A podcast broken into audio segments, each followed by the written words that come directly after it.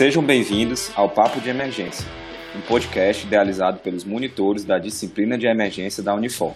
Sou Paulo Rocha. Olá, pessoal. Meu nome é Amanda Botelho. Sejam bem-vindos a mais um episódio do nosso podcast. Hoje nós teremos a participação da doutora Nicole Pinheiro. Ela é médica formada pela Universidade Federal de Campina Grande. Ela fez residência em Medicina de Emergência pela Escola de Saúde Pública do Ceará. É médica diarista da emergência do Hospital Alta Clínica Sul Além disso, é médica plantonista da emergência do Hospital Geral de Fortaleza e também do Hospital de Messejana Dr. Carlos Alberto Sturdet Gomes.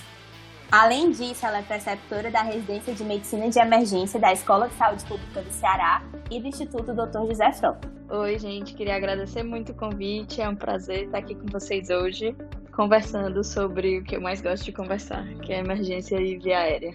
Meu nome é Raquel Gomes, gente, também sou monitora da disciplina de emergência da Unifor e hoje a gente vai abordar como se dá o manejo da via aérea no cenário de, de trauma.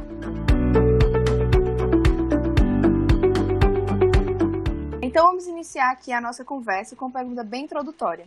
Como é que a gente pode avaliar a perviedade e a proteção da via aérea no atendimento inicial do trauma, doutora Nicole? Então, sendo bem objetiva, primeira coisa que você vai fazer na abordagem é falar com o seu paciente. Porque se você pergunta alguma coisa e ele consegue responder com uma voz clara, é, sem é, sem estar com a voz abafada, engrolada, com, com né, cheia de secreção, se ele fala com voz clara, você sabe que ele está com nível de consciência bom você sabe que a viária está pérvia e que muito provavelmente ele está conseguindo proteger, certo? Então, boa noite, seu João. Ele responde, boa noite, doutora. Você já tem todos esses parâmetros de cara, certo? Se não for o caso, aí você vai para os próximos sinais, né? Que você vai observar principalmente como é que está o manejo de secreções desse paciente um dos sinais mais fidedignos de que o paciente consegue proteger a via aérea é que ele consegue deglutir. Então, aquele paciente que está com uma é, é, tá com um nível de consciência ali meia boca e que você vai avaliá-lo e percebe que tem secreção se acumulando na boca, opa, esse já é um sinal de que talvez esse paciente não esteja é, é protegendo adequadamente a via aérea muito cuidado com reflexo de vômito. Isso era uma coisa que era ensinada antes de você testar reflexo do vômito. Não é uma boa ideia, tanto porque tem gente que naturalmente não tem esse reflexo, certo? Uma porcentagem significativa da população é, não tem reflexo de vômito, tá? Como é, se você for testar isso, você pode induzir o vômito e o seu paciente que não tinha broncoaspirado ainda pode broncoaspirar nesse momento, tá? Então a gente usa muito nível de consciência, fala, capacidade de manejar, de deglutir, de manejar as próprias secreções como parâmetros para avaliar se esse paciente está conseguindo proteger via aérea inicialmente.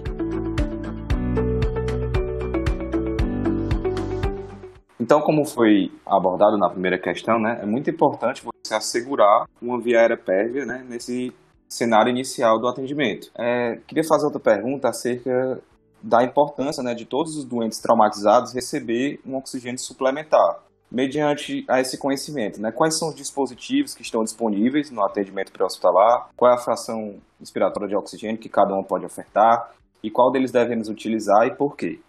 Certo. É, então, Dispositivos simples para oferta de oxigênio, amplamente disponíveis na emergência, a gente tem o catéter nasal, né, de O2, a máscara de Venturi, o, a máscara reservatório e o dispositivo bolsa válvula máscara. Esses são os quatro dispositivos que você vai ter, é para ter em toda emergência. Não é para ter desculpa para ter em nenhuma, seja para hospitalar, seja hospitalar, certo? Existem dispositivos diferentes, mais avançados, mas esses vão ser os do dia a dia. E aí, quanto de FO2 eles vão lhe dar? Catéter nasal de oxigênio, ele vai, pode ser usado até um fluxo de 6 litros por minuto, né? Habitualmente, de 1 a 6 litros por minuto. Acima de 6 litros fica desconfortável para o paciente, tá? cada litro que você aumenta, ele aumenta a FiO2 em média em 3%. Isso é uma estimativa. O valor real de FiO2 vai variar de acordo com vários parâmetros, certo? Como, por exemplo, é, o volume minuto que o paciente está fazendo. Se o paciente tiver com a inspiração e a expiração muito forçada, ele acaba puxando mais ar do ambiente, diluindo mais, né? Então, em média, cada litro por minuto que você aumenta, aumenta 3%. Então, você pode, por exemplo, um catéter de oxigênio de 1 litro por minuto. Ele vai lhe dar um FO2 de 24%. Um catéter de 6 litros por minuto, ele pode chegar até próximo de 39%. Mas isso é estimado, certo? Se você quiser garantir um FO2, o melhor dispositivo é a máscara de Venturi. Ela usa válvulas, certo? E cada válvula daquelas tem uma cor específica. Sugiro que não decorem cor, porque às vezes o padrão de cor varia de acordo com o fabricante, certo? É, vejam na válvula tem o quanto de FL2 ela oferta, se é 24%, 28%, 31%, 35%, 40%, 50%, certo? A própria válvula mostra isso, tem escrito ou na frente ou no fundo da válvula, certo? E ela também diz quantos litros por minuto você deve dar para garantir aquela FO2. Então, geralmente, para a maior parte dos fabricantes, a válvula máxima que tem é de 50% e você usa 15 litros por minuto de oxigênio nela, tá? É, a, nela você vai ter uma fidedignidade maior disso. Eu tenho certeza de que eu estou dando SFO2 com tantos litros por minuto, certo? É, a próxima é a máscara reservatório. Que qual é a diferença dela?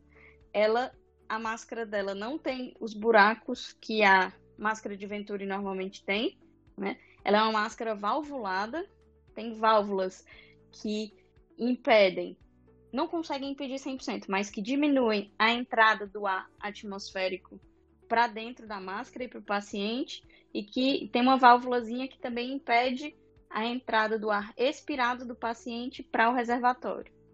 Então, você tem a máscara com um reservatório de oxigênio. O que é que é para acontecer idealmente? Quando o paciente inspira, ele inspira o que está dentro do reservatório, ou seja, oxigênio puro. E quando ele expira, a válvulazinha do reservatório fecha e esse ar vai sair pelas válvulas laterais da máscara, certo? Quanto de FO2 você tem. Todo mundo já deve ter visto um livro dizendo que ai, máscara reservatório pode dar até 100%, certo?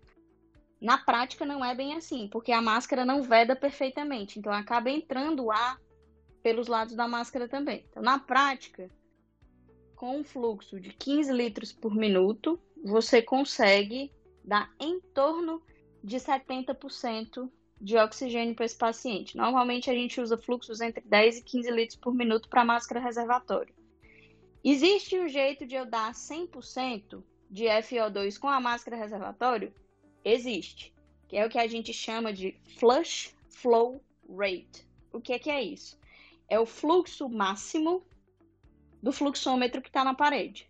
Se vocês prestarem atenção, aquele fluxômetro depois que você abriu ele e a bolinha chegou no 15, se você continuar abrindo, o som do fluxo continua aumentando. O flush flow rate é quando você aumenta, gira o, o, a manopla do fluxômetro até o máximo. E aí a, os nossos fluxômetros tradicionais eles vão até 30, 40 litros por minuto aproximadamente. Nesse valor você consegue dar um FO2 de 100%, certo? E por último, o dispositivo bolsa válvula máscara, que ele você pode usar como um dispositivo de oxigenação passiva. Você não precisa ventilar o paciente ativamente, é só você não apertar a bolsa. Se você não apertar a bolsa, vedar a máscara no rosto do paciente, deixar ele respirar, ele funciona como um dispositivo de oxigenação. Com a máscara bem vedada, com o reservatório acoplado no dispositivo bolsa válvula máscara e com, F, com fluxo na parede de 15 litros por minuto, você também consegue dar um FO2 de 100% para o seu paciente. Então, esses são os quatro dispositivos que a gente pode usar é, para fornecer oxigênio inicialmente, a depender do que a gente julgue que o paciente precisa. Doutor, então, como você estava comentando acerca da, do dispositivo de bolsa vava máscara, surge uma dúvida, né, que é muito recorrente, a gente vê nas monitorias, que é realmente qual o momento correto e uma indicação assim clássica de você ambusar. Você poderia falar um pouco mais sobre isso?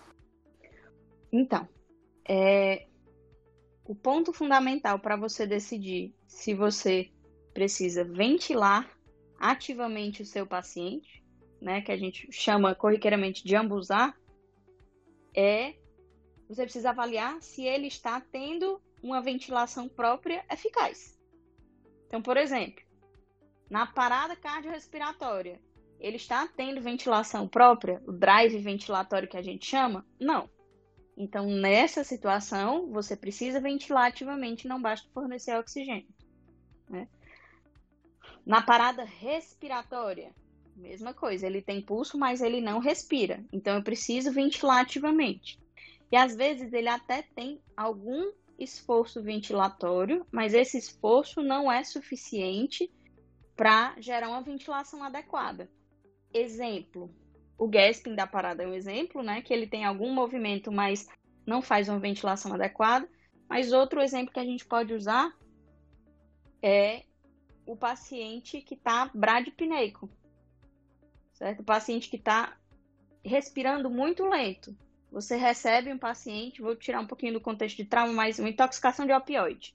Às vezes pode ser concomitante ao trauma, né? Intoxicações também. E o paciente está ventilando, é, fazendo seis incursões respiratórias por minuto, quatro incursões respiratórias por minuto. A gente sabe que esse drive ventilatório não é suficiente para manter uma ventilação adequada. Então, nessas situações, você vai fazer ventilação ativa. Mas se o seu paciente, apesar de ter dispneia, dificuldade para ventilar, se ele está com um drive ventilatório satisfatório, se ele está respirando, conseguindo respirar espontaneamente, você pode usar o ABVM só para ofertar oxigênio.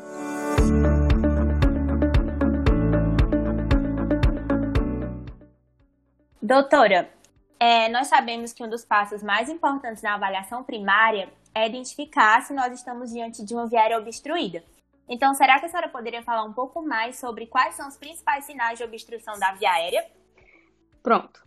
É, eu gosto muito dos quatro sinais cardinais que o livro do Walls, que é a nossa Bíblia do Manejo de Via Aérea, coloca, certo? É, quais são os quatro sinais cardinais de uma via aérea obstruída? Um, voz de batata quente. Acaba a voz assim do, como se o paciente tivesse com a batata quente na boca, né? Que pode traduzir edema de estruturas faríngeas, né? Dificuldade em deglutir secreções, seja por dor, seja por obstrução, né? No cenário de trauma, especialmente, você pode ter uma distorção importante da anatomia que impeça, apesar da pessoa estar consciente, que impeça que ela consiga deglutir, né? Então, é aquela baba misturada com sangue assim escorrendo pelo canto da boca, você já liga o alerta também. Estridor é outra coisa muito importante e aí denota que você tem uma obstrução de pelo menos 50% da região da glote ou subglótica. Estridor é outra coisa importante. E dispneia, dificuldade de respirar. O que é que você precisa prestar atenção? Todos esses sinais precisam de um paciente consciente e com drive ventilatório. Né? São geralmente sinais que você vai ver em obstruções parciais da via aérea. Se você tiver uma obstrução total, uma obstrução grave, o paciente pode não estar tá conseguindo mover ar suficiente nem para fazer o som do estridor, nem para emitir som nenhum, né? Então você não vai ter voz de batata quente porque nem há para falar ele consegue movimentar, né?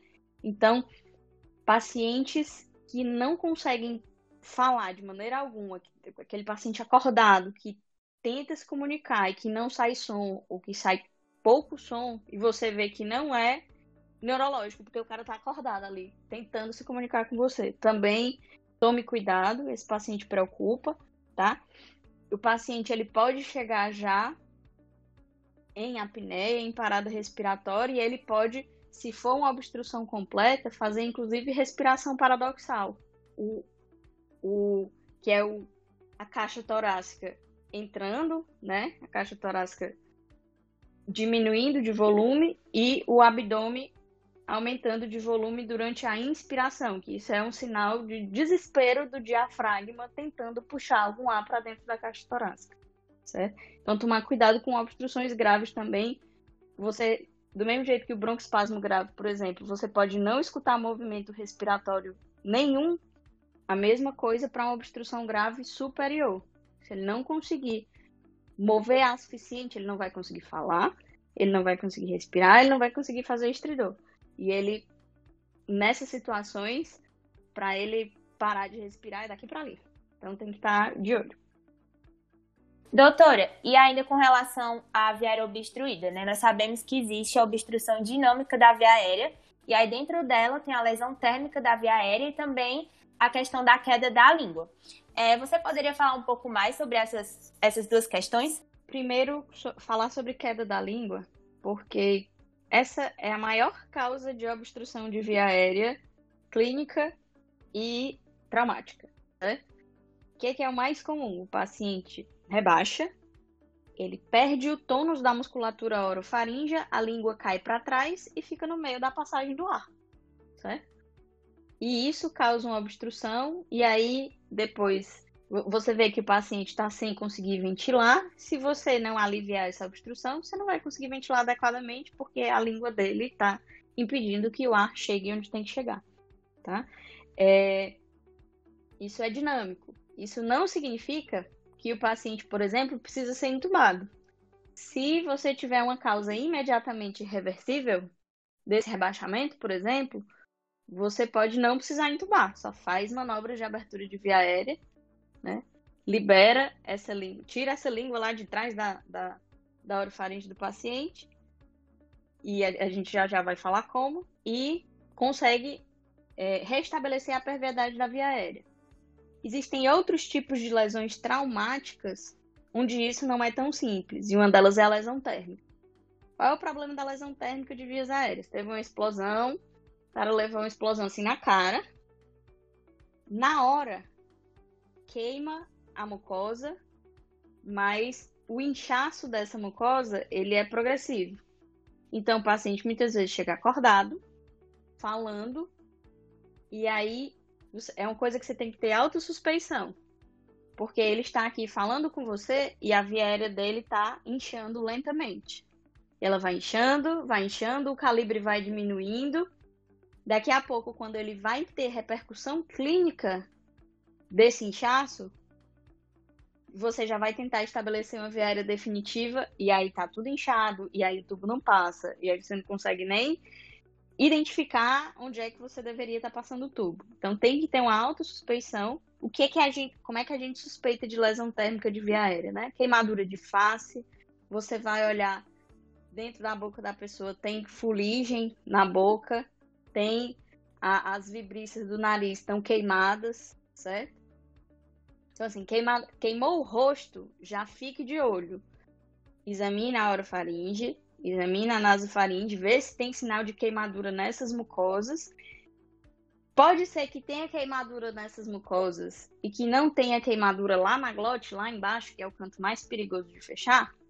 Pode. Como é que eu poderia saber disso? Se você fizer uma fibroscopia, né, usar o broncoscópiozinho fininho, fibroscópio, e olhar, você pode conseguir ver lá a glote e ver. A glote também tem sinais de queimadura? Sim ou não? Tá tudo preto lá, cheio de fuligem também? Se tiver, você precisa garantir uma viária definitiva desse paciente agora, enquanto é tempo ele está respirando bem e ainda não inchou tudo.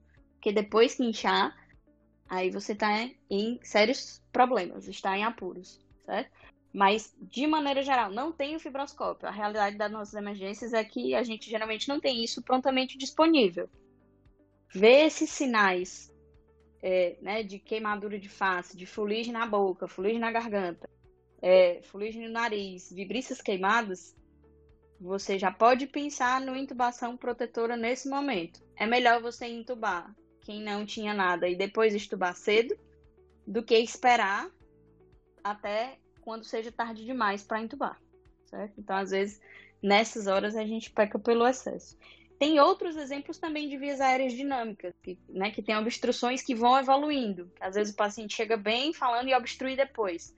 Por exemplo, hematoma cervical também faz muito isso. Às vezes o cara levou uma facada, um tiro no pescoço, que a depender do local, pegou algum vaso, aquele hematoma vai expandindo e à medida que ele vai expandindo, ele começa a comprimir, a deslocar a via aérea, e aí é o mesmo raciocínio da, da lesão por queimadura. Ele chega bem, e aí você. Só que é mais visível, né? Você vê o hematoma expandindo no pescoço, é mais difícil você ter. É, é, isso lhe pegar muito de surpresa. Mas você tem que ter muito cuidado com essa situação também, né? E nessas situações também, identificou esse problema, o ideal é garantir a via aérea precoce antes que a anatomia esteja distorcida, antes que você tenha, é, tenha dificuldade, tenha dificuldade de reconhecer as estruturas, de conseguir acessar as estruturas.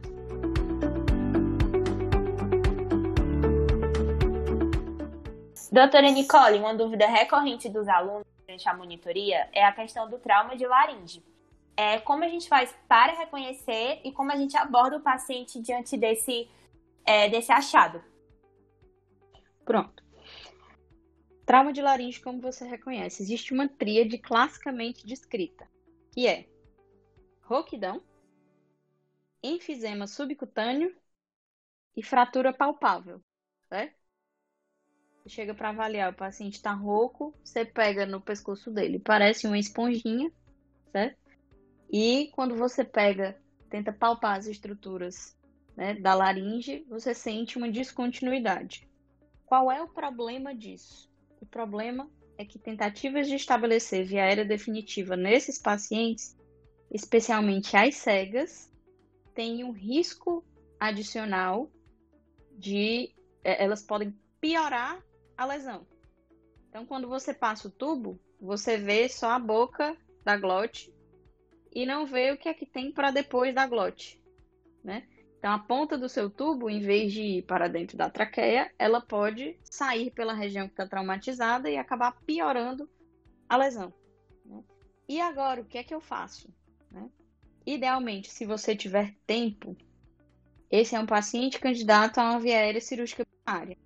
E aí a via aérea ideal seria a traqueostomia, porque ela é uma via aérea mais baixa, você pode desviar da região fraturada, né? E conseguir estabelecer uma via definitiva. Eventualmente, você não vai ter esse tempo. Se você não tiver esse tempo, lembrar, via aérea cirúrgica de emergência é crico, apesar de não ser o ideal para essa situação. Você pode tentar em situações de emergência, onde o paciente está desaturando na sua cara, onde o paciente está, assim, in extremis, que a gente chama, né? Você pode tentar uma crico ou você pode também tentar uma intubação sabendo que existe esse risco, tá? Porque assim, quando o paciente está morrendo na sua frente, ele está morrendo na sua frente, você tem que fazer o que você tem ali à mão. Mas quando chega esse paciente e você tem algum tempo, esse é o paciente que você realmente chama o cirurgião correndo e vamos ver aqui uma viária cirúrgica para ele, porque todas as outras coisas que a gente faz tem risco de não funcionarem e, especialmente quando você vai de cima da boca, tem risco de agravar a lesão. Então, entrando nesse contexto, né, após ter discutido a importância da identificação de uma via aérea obstruída, a gente queria abordar um pouco quais são as manobras e os dispositivos né, disponíveis para a abertura da via aérea a gente conhece, né, que tem a, as manobras de chin lift, de outrust, e também tem os dispositivos como a cânula oral e nasofaríngea, mas a gente queria que você discernisse um pouco acerca das indicações, contraindicações e o modo de utilização. Então é o seguinte, primeiro, manobras. As manobras de abertura de via aérea, né, elevação do queixo, anteriorização da mandíbula, né, chin lift, jaw thrust, são o primeiro passo que você deve tomar frente a qualquer paciente que esteja, não esteja conseguindo manter a patência da própria via aérea, certo? Chegou TCE na sala de emergência, rebaixado, é, né, Glasgow menor que 8, aquela história toda, você vai.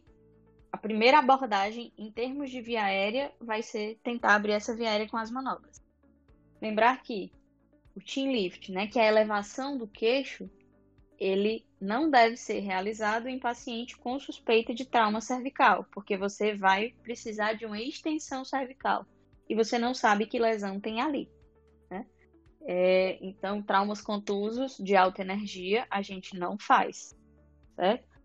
É, nessas situações, você faz a anteriorização da mandíbula, que é o jaw thrust. Como você faz cada um? Chin lift, certo? Elevação do queixo. Uma mão espalmada na testa do paciente, a outra mão segura em forma de pinça o queixo e aí você eleva o queixo fazendo a hiperextensão cervical, tá? Isso vai deslocar a parte posterior da língua da orofaringe né? e vai abrir a, a, a via aérea. Já o trust, como eu faço? Você, eu gosto sempre de dizer para as pessoas palparem o ângulo da mandíbula, coloca os dois dedos indicadores por trás e move a mandíbula em direção ao céu certo? Você empurra a mandíbula para cima. É para o paciente ficar com queixinho de tamanco, né? Aquele, o dente inferior é para ir para frente, para ele ficar pra, na frente dos, dos incisivos, certo? Do, dos incisivos superiores, desculpa. Então, você, com o paciente deitado, você vai deslocar a mandíbula para cima, certo? Tomando cuidado, especialmente nesses pacientes com restrição de movimentação da coluna cervical para não mexer o pescoço. Porque você, se você for muito animado, você pode nessa causar uma extensão também. Né? Então você pode usar até a lateral dos seus braços para estabilizar a cabeça do paciente, evitar movimentos laterolaterais enquanto você faz o jaw thrust. Quem já precisou fazer isso sabe que é muito cansativo, que você não aguenta muito tempo com essa posição.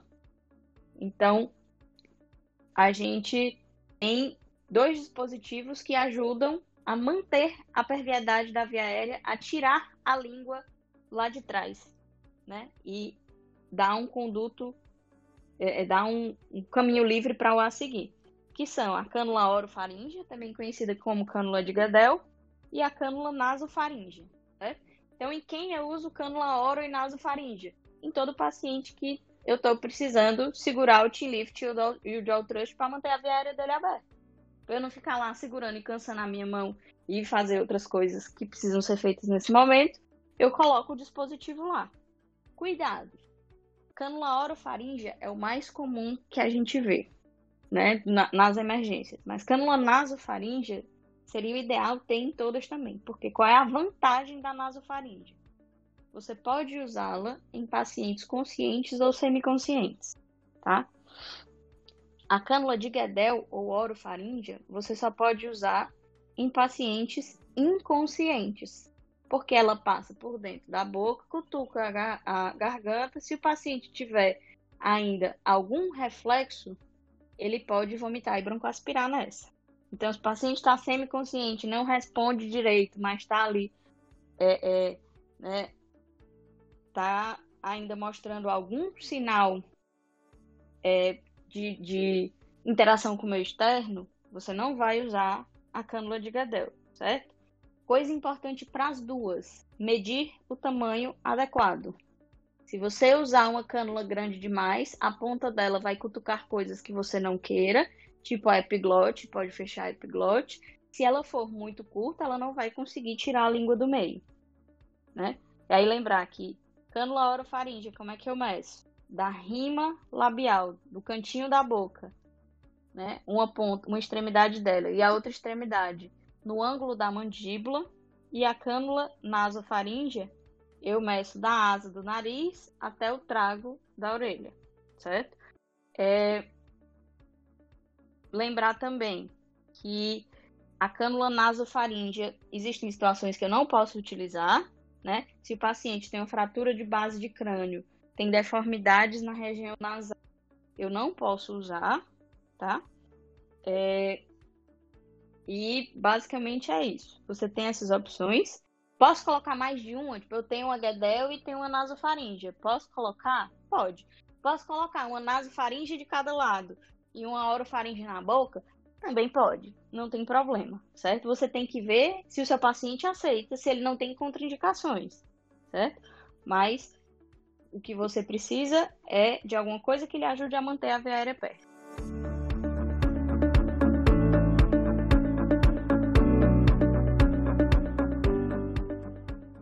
Doutora Nicole, existem alguns conceitos nessa questão de via aérea que são muito importantes para o entendimento tanto do, do acadêmico quanto do próprio médico, né? E aí você podia falar um pouco da diferença entre via aérea definitiva, via aérea avançada, via aérea protegida, imediata? Certo. Então, assim, o que, que a gente considera é, uma via aérea protegida, né? É uma via aérea onde não vão entrar coisas que não o ar. A gente tem mecanismos habituais de proteção da via aérea, que são mecanismos para expulsar coisas que não deveriam estar lá. Se eu estou comendo e aspiro um pedaço de arroz, eu vou tossir para tirar isso de lá.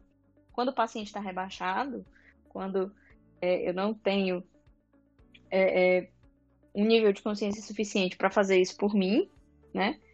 É, ou quando eu tenho muito vômito muito sangue, que eu mesmo com nível de consciência adequado não consigo fazer isso sozinho, eu vou precisar de outros dispositivos que protejam a via aérea para mim, que não deixem entrar coisas lá dentro que não há. E aí, quem efetivamente protege a via aérea em termos de dispositivos são as vias aéreas definitivas. O que é via aérea definitiva? Balonete insuflado na traqueia. Então, tubo orotraqueal ou nasotraqueal aviária definitiva? Sim. Crico? Crico tireoidostomia cirúrgica. É uma viária definitiva? Sim. Crico por punção? Não. Certo? Balonete insuflado na traqueia é viária definitiva. Tá? Via aérea avançada. As definições de via aérea avançada, elas divergem um pouco a depender de onde você olha.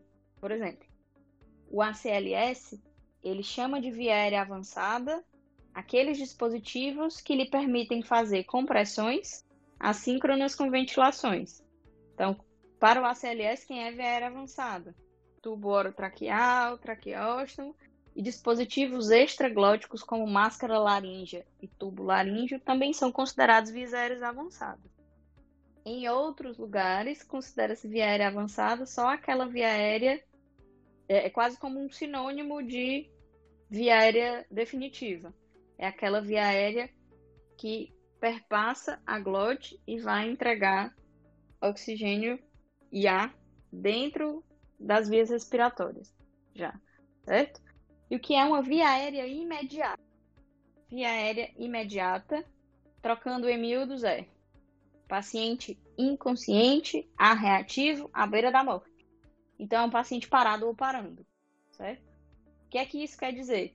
Esse paciente não tem tempo de pegar droga, não tem tempo de tentar pré-oxigenar, não tem tempo para nada. É tempo de você passar o dispositivo e começar a ventilar pelo dispositivo, certo? Seja um dispositivo extraglótico, seja é, um tubo orotraqueal. Mas é aquele paciente que você precisa fazer isso agora, sem remédio, no cru. Doutora, agora que a senhora falou um pouquinho mais sobre a viária avançada, a gente gostaria de saber quais são as principais indicações de uma viária avançada. Certo.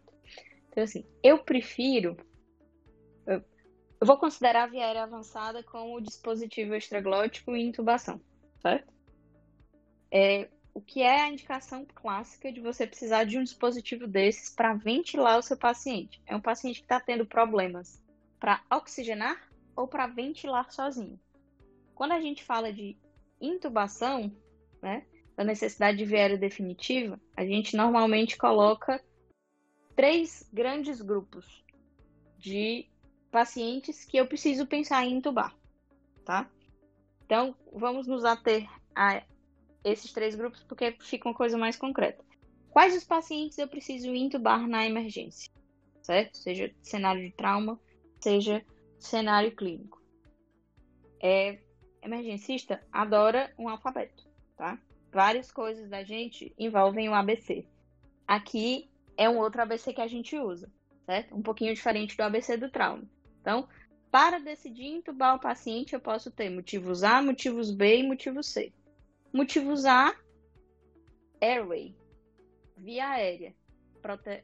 Então, é proteção de via aérea ou manutenção de perviedade da via aérea. Aquelas situações que a gente já falou.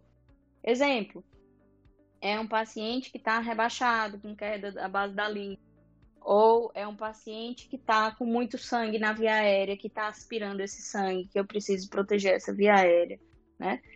É, esses são motivos do grupo A, certo? B é de breathing mesmo, né? De respiração. Respiração engloba oxigenação e ventilação. Então, eu posso decidir garantir a aérea do meu paciente, dar uma aérea definitiva para ele, porque ele não está conseguindo oxigenar ou porque ele não está conseguindo ventilar. Então, por exemplo, problemas de oxigenação. Um paciente que tem uma pneumonia extensa, que essa pneumonia compromete a oxigenação e ele está saturando mal. Esse não é um problema que eu vou conseguir resolver nas, nos próximos minutos ou horas. Ele vai precisar de auxílio por muito tempo. Eu vou precisar entubar esse paciente. Problemas ventilatórios, exemplo, paciente asmático grave, que ele não consegue. Eu já fiz toda a otimização, nebulização, tudo que eu podia fazer e ainda assim ele não consegue ventilar adequadamente. Ele até satura bem, mas ele está muito cansado. Eu posso precisar intubar esse paciente. No cenário de um trauma, por exemplo, vamos colocar um trauma torácico, o paciente tiver uma contusão pulmonar muito extensa, pode se comportar como a pneumonia extensa que eu falei. Ele não vai oxigenar adequadamente, você pode precisar entubar para garantir uma oxigenação melhor. Se é um paciente com múltiplas fraturas de costela, por exemplo, esse paciente, por conta da dor, ele pode não conseguir ventilar adequadamente e pode fadigar. E aí você pode precisar entubar também, certo? E faltou a letra C, né? Geralmente A e B tem um preceptor meu da residência que dizia: são as indicações que o porteiro do hospital ele já sabe que tem que entubar. Porque você olha o paciente, você vê que ele não está conseguindo respirar direito. Né? O C é o C de curso emergencial desfavorável. Né?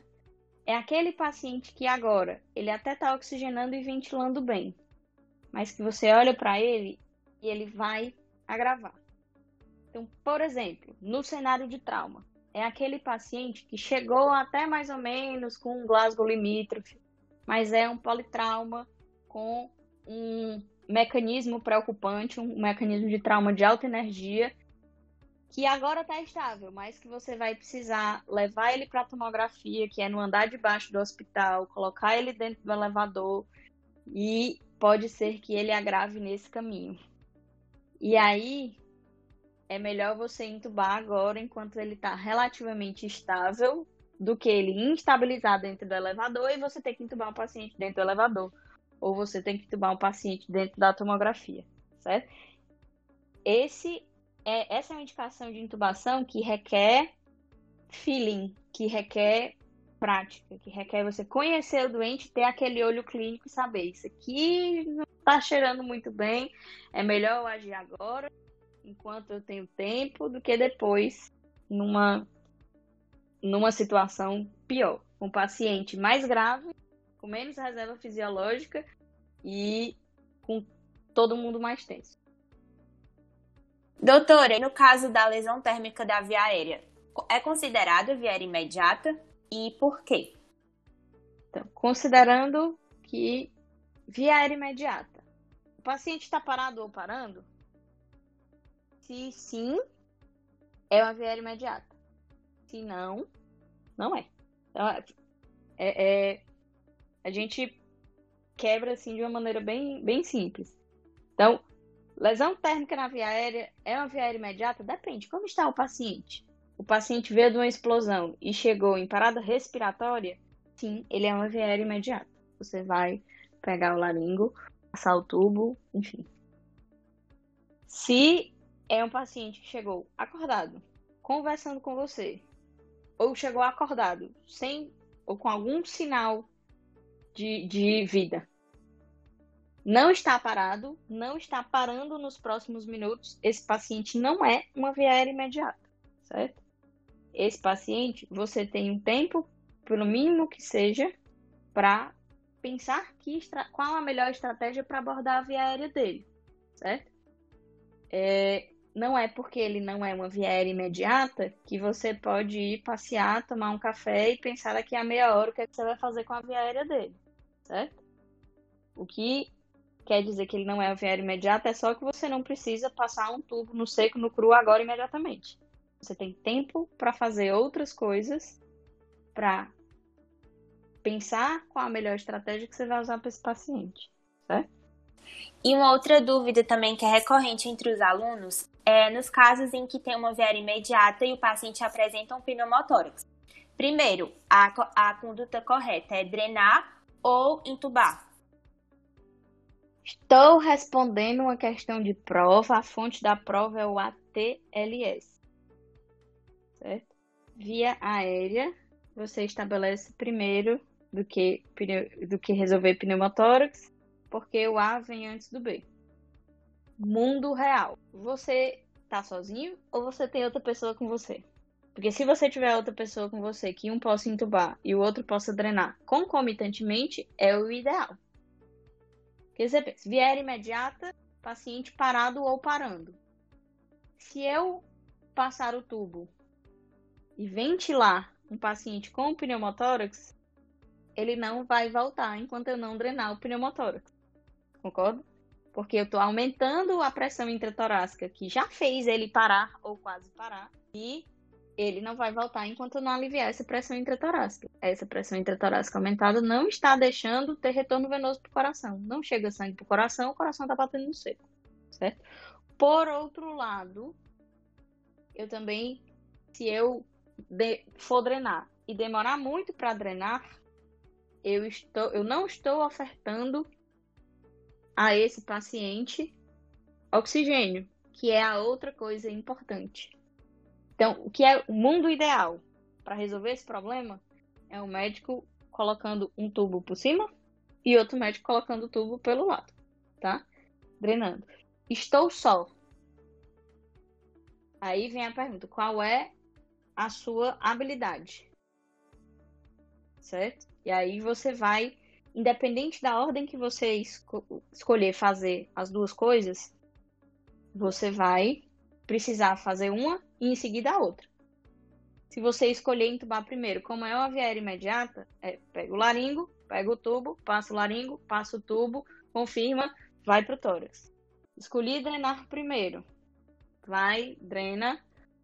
Na verdade, você precisa aliviar a obstrução. Então, eu posso, por exemplo, pega um gelcão 14, enfia o gel 14, sai o ar, vai lá em cima, entuba, depois volta e faz o dreno torácico em selo d'água, pode também, certo?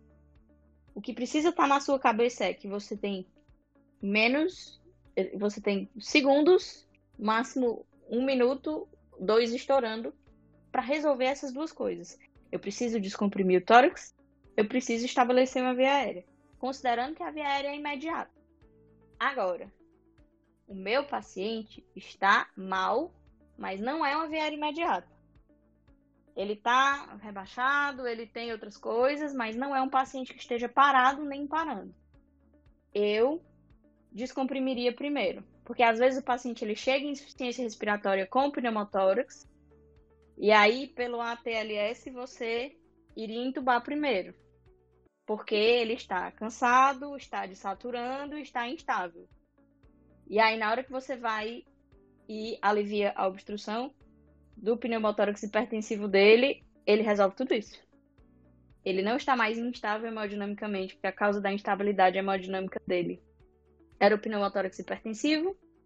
Ele não está mais é, com dificuldade de oxigenada em ventilar, porque a causa da dificuldade dele era o pneumotórax hipertensivo, certo? E lembrar que essas são situações onde a gente está falando de pneumotórax hipertensivo, que é o que precisa ser imediatamente resolvido.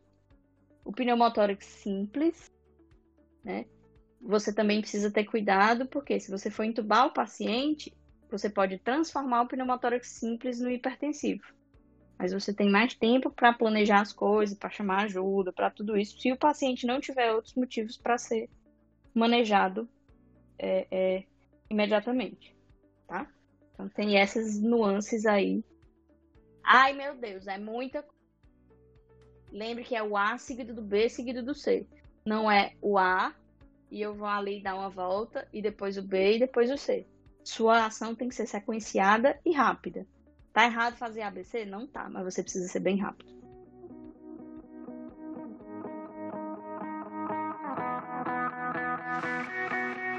Então, pessoal, chegamos agora ao fim da primeira parte do nosso episódio sobre o manejo da veia no trauma.